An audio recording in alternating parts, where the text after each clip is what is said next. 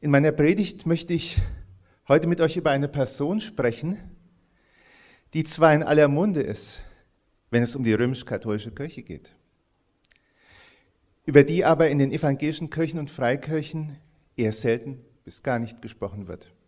Nur so am Rande. Es soll heute um Maria gehen, um die Mutter Jesu. Wenn wir heutzutage etwas über Maria hören, hören wir oft auch den Titel Mutter Gottes.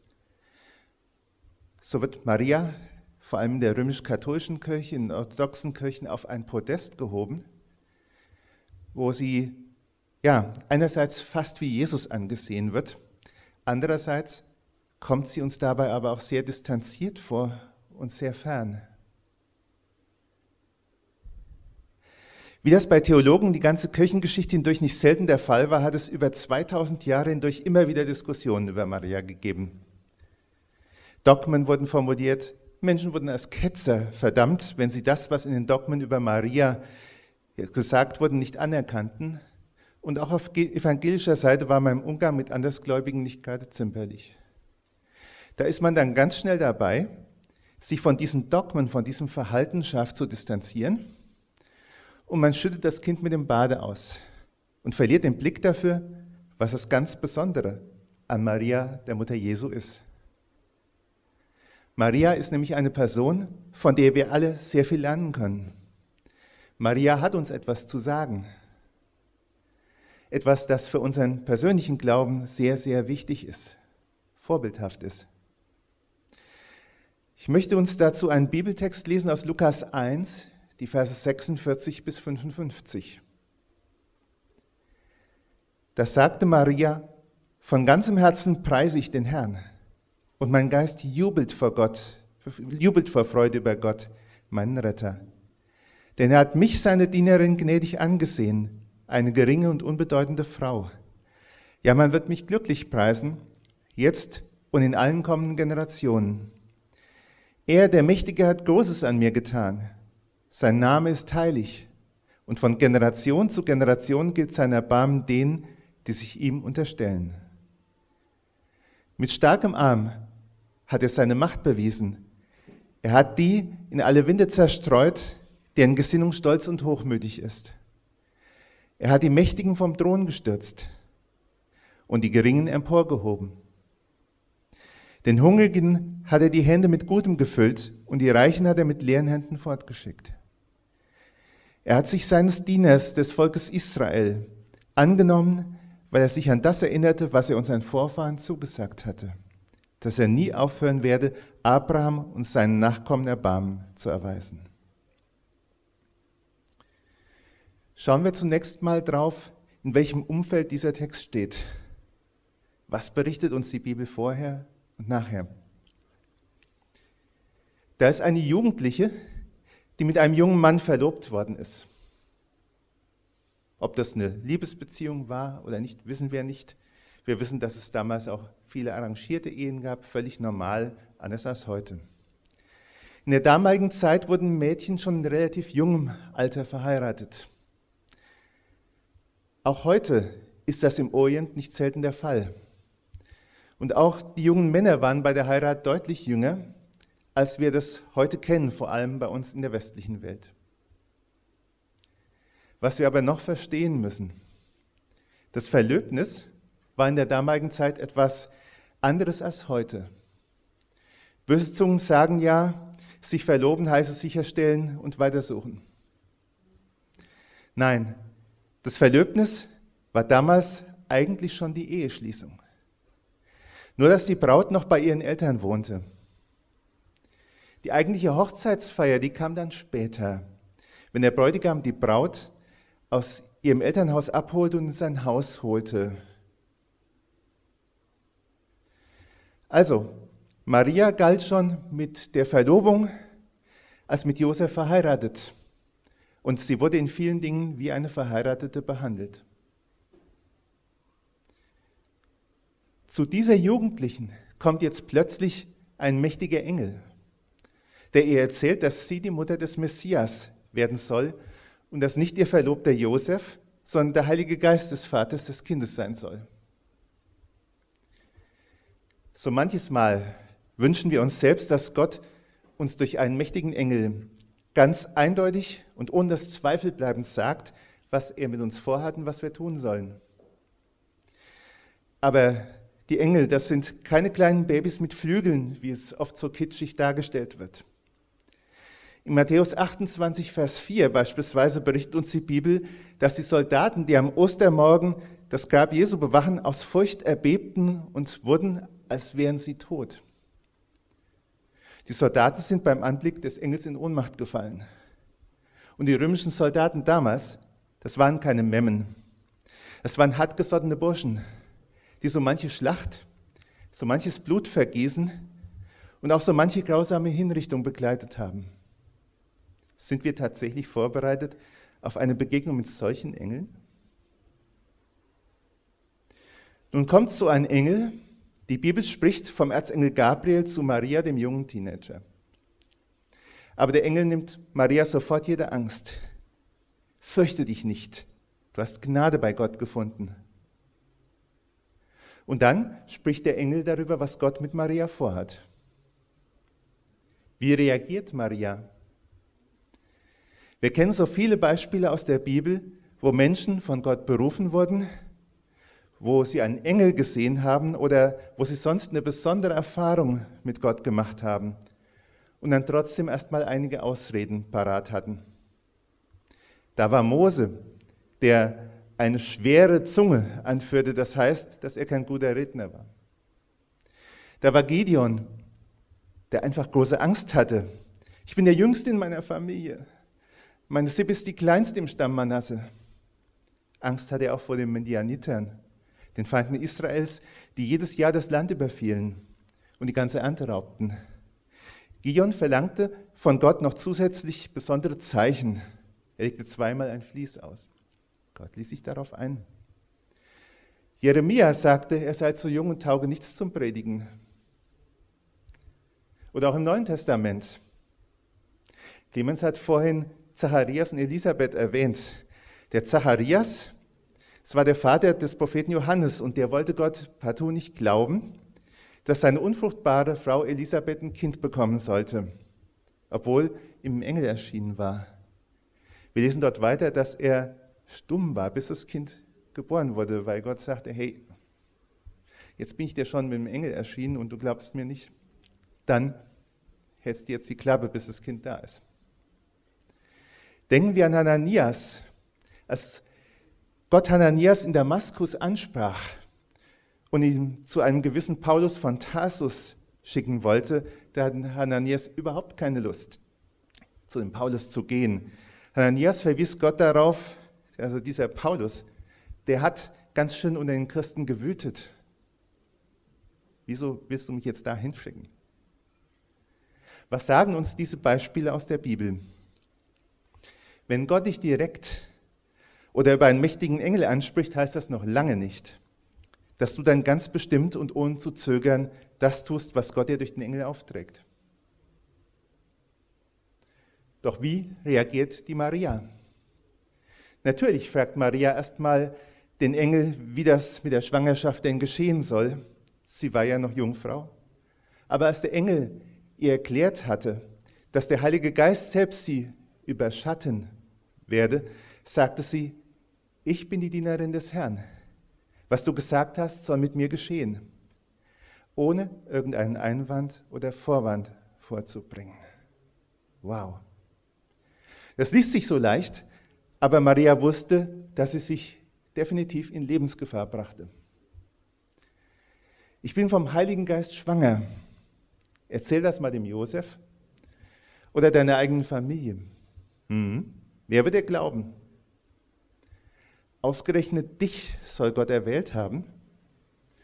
Du hast Josef betrogen und willst dich jetzt so dümmlich herausreden. Und auf Ehebruch stand die Todesstrafe, die Steinigung. Maria muss ein ungeheuer großes Vertrauen auf Gott gehabt haben. Und das nicht nur, weil ihr ein Engel begegnet war. Auch Mose, Gideon, Jeremia, Zacharias und Hananias ist Gott ganz besonders begegnet und trotzdem hatten sie erstmal ihre Ausreden. Übrigens auch der Josef, ihr Verlobter, hatte einen ganz besonderen Charakter. Wir lesen zwar nicht viel in der Bibel darüber, aber einige Andeutungen gibt es trotzdem. Von Matthäus wissen wir zwar, dass Gott Josef nochmal ganz besonders ansprechen musste, damit Josef Maria nicht heimlich verlässt. Die Geschichte, die Maria erzählte, war ja auch schwer zu fassen. Aber schon bevor Gott Josef nochmal ganz besonders ansprach, wollte Josef nicht, dass Maria gesteinigt wird. Maria heimlich zu verlassen, war die Art eines Gentleman, mit so einer Situation umzugehen. Normalerweise hätte ein Verlobter seine Verlobte in diesem Fall sofort bei den religiösen Behörden angezeigt und damit ihr Schicksal, ihren Tod durch Steinigung besiegelt. Josefs Vorhaben war also schon etwas ganz Besonderes, aber Gott hatte auch mit Josef noch etwas viel, viel Größeres vor.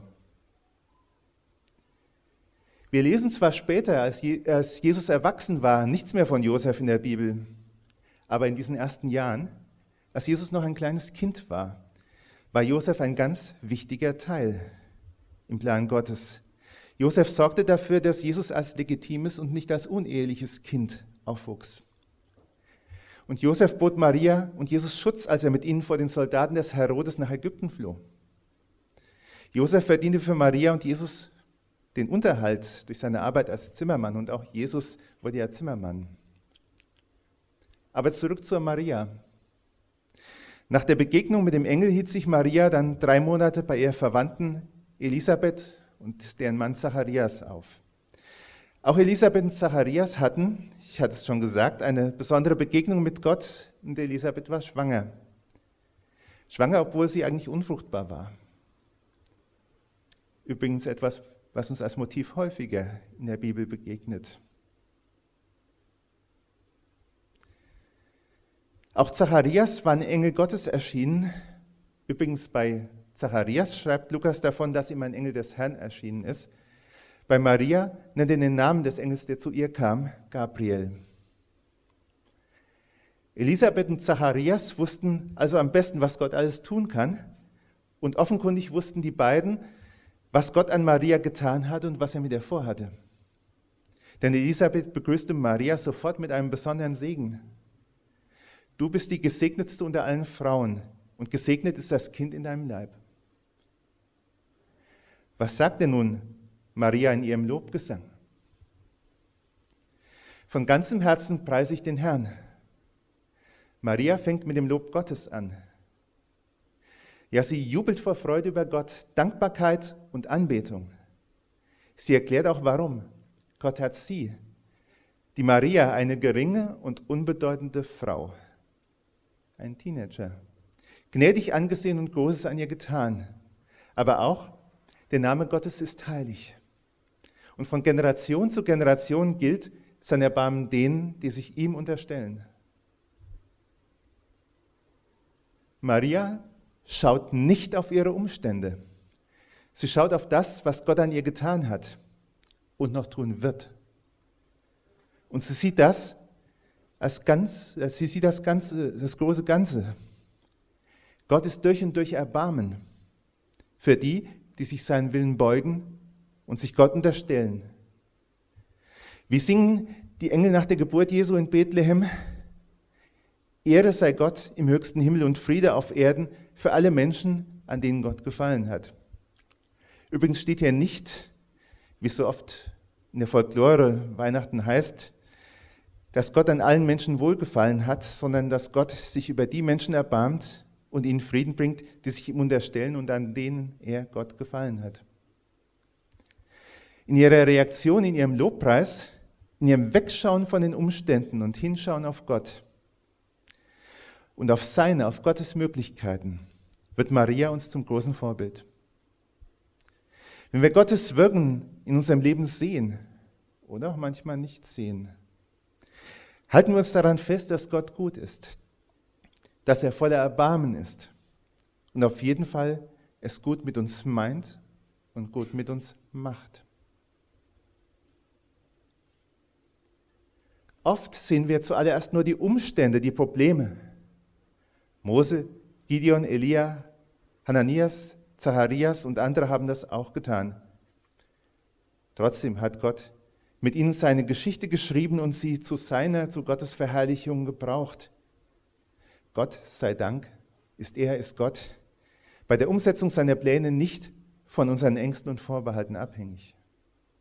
Gott sei Dank gebraucht Gott uns, obwohl wir unsere Fehler und Schwächen haben. Aber Maria ist uns in ihrer außergewöhnlichen Reaktion ein besonders großer Ansporn, ein besonders großes Vorbild. Wie konnte Maria denn das alles so machen, das alles auf sich nehmen? Wie konnte sie denn Gott so loben in dieser Situation? Zum einen zeigte Maria eine vollständige Abhängigkeit von Gott. Sie schaute nicht auf sich, auf ihre eigenen Möglichkeiten, sondern auf die Größe und die Möglichkeiten Gottes. Jetzt überlegt euch mal, der Engel sagte, du wirst den Messias zur Welt bringen. Klar, sie sah ihre Gefahr, sie sah aber auch die Verheißung Gottes und vertraute auf Gott, dass er es gut macht. Aber was bei der Maria dazu kam noch, ist, sie entschied sich, auf Gott zu schauen, weg von den Umständen und Bedrohungen. Sie entschied sich, Gott von ganzem Herzen zu loben. Wichtig dabei ist, es war der Heilige Geist, der sie erfüllte, der es ihr ermöglichte, Gott tatsächlich so zu loben. Aber die Entscheidung dafür, diesen Weg zu gehen, die musste Maria selbst treffen. Und Maria vertraute nicht auf ihre eigene Kraft. Also so nach dem Motto, ich gehe meinen Weg jetzt mit Gott und ja, wenn ich nicht weiterkomme, äh, ich gehe meinen Weg jetzt und da, wo ich nicht weiterkomme, muss Gott mir helfen, sondern sie vertraute insgesamt auf Gott. Auch darin ist er uns ein großes Vorbild. Vertrauen auch da, wo wir meinen, wir kommen ganz gut ohne ihn klar ihm auch dort das Leben überlassen. Die Entscheidung zu treffen, Gott zu vertrauen, das musste Maria, wie gesagt, selbst treffen. Dann kam Gott ihr zur Hilfe durch seinen Heiligen Geist. So ist es auch mit uns. Die Entscheidung, ob wir Gott vertrauen oder nicht. Ob wir uns mit ihm auf den Weg machen, wenn er uns in unser Leben hineinspricht oder eben nicht. Die müssen wir selbst treffen. Wir. Aber es ist Gott, der uns hilft, diesen Weg auch zu gehen. Wir müssen uns nicht auf uns selbst verlassen. Gott sei Dank. Wir brauchen gar nicht erst zu versuchen, den Weg, den Gott uns gehen lassen will, allein zu gehen. Wie sagte Jesus, bevor er sein Jünger nach der Auferstehung verließ? Und sieh, ich bin bei euch alle Tage bis an das Ende des Zeitalters. Auf dieses Ich bin bei euch alle Tage können wir uns verlassen. Was ist noch wesentlich in unserem Text? Der Lobgesang Marias weist Parallelen zum Alten Testament auf. So ist er vom Aufbau her dem Lobgesang der Hannah, der Mutter Samuels, nachgebildet und greift Formulierungen aus den Psalmen und den Propheten auf. Zum Schluss des Lobgesangs Marias geht es um Gottes Erbarmen, um sein Heilshandeln am Volk Israel das Gott schon Abraham verheißen hatte. Maria erinnert an die Verheißungen Gottes, dass sie Maria den Messias auf die Welt bringen soll, zeigt, dass Gott zu seinen Plänen, zu seinen Verheißungen, die er schon im Alten Testament angekündigt hatte, steht. Was können wir daraus lernen? Gott steht zu seinem Wort, zu seinen Verheißungen. Seien es die Verheißungen an Israel, oder seien es die Verheißungen an uns als Nachfolger Jesu Christi. Darauf können wir uns fest verlassen. Vertrauen. Fassen wir also nochmal zusammen. Was können wir von Maria lernen? Erstens, Maria hat ein unbedingtes Vertrauen darin, dass Gott alles gut macht und ist uns darin ein großartiges Vorbild. Zweitens, Maria hält an diesem Vertrauen trotz widrigster Umstände fest. Ihren Lobgesang singt sie in einer Stunde, in der sie in größter Gefahr ist. Drittens, Maria lebt die totale Abhängigkeit von Gott. Sie entscheidet sich, Gott zu vertrauen, aber es ist letztlich Gott, der in ihr und durch sie seinen, seinen Plan umsetzt und Schritt für Schritt mit ihr geht. Viertens, Gott erfüllt die Verheißungen, die er in seinem Wort gegeben hat. Sowohl gegenüber Israel als auch gegenüber uns Christen und auch gegenüber jedem von uns persönlich. Maria hat übrigens noch in einer anderen Hinsicht, ja, ein, ist sie noch ein Vorbild für uns. Und wir tun gut daran, uns an das zu halten, was sie an folgender Bibelstelle sagt. In Johannes 2, Vers 5, während der Hochzeit zu Kana, als dem Brautpaar der Wein ausging, wies sie die Diener an, tut, was immer er euch befiehlt. Tut, was immer er euch befiehlt.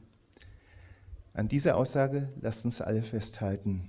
Gott segne euch. Amen.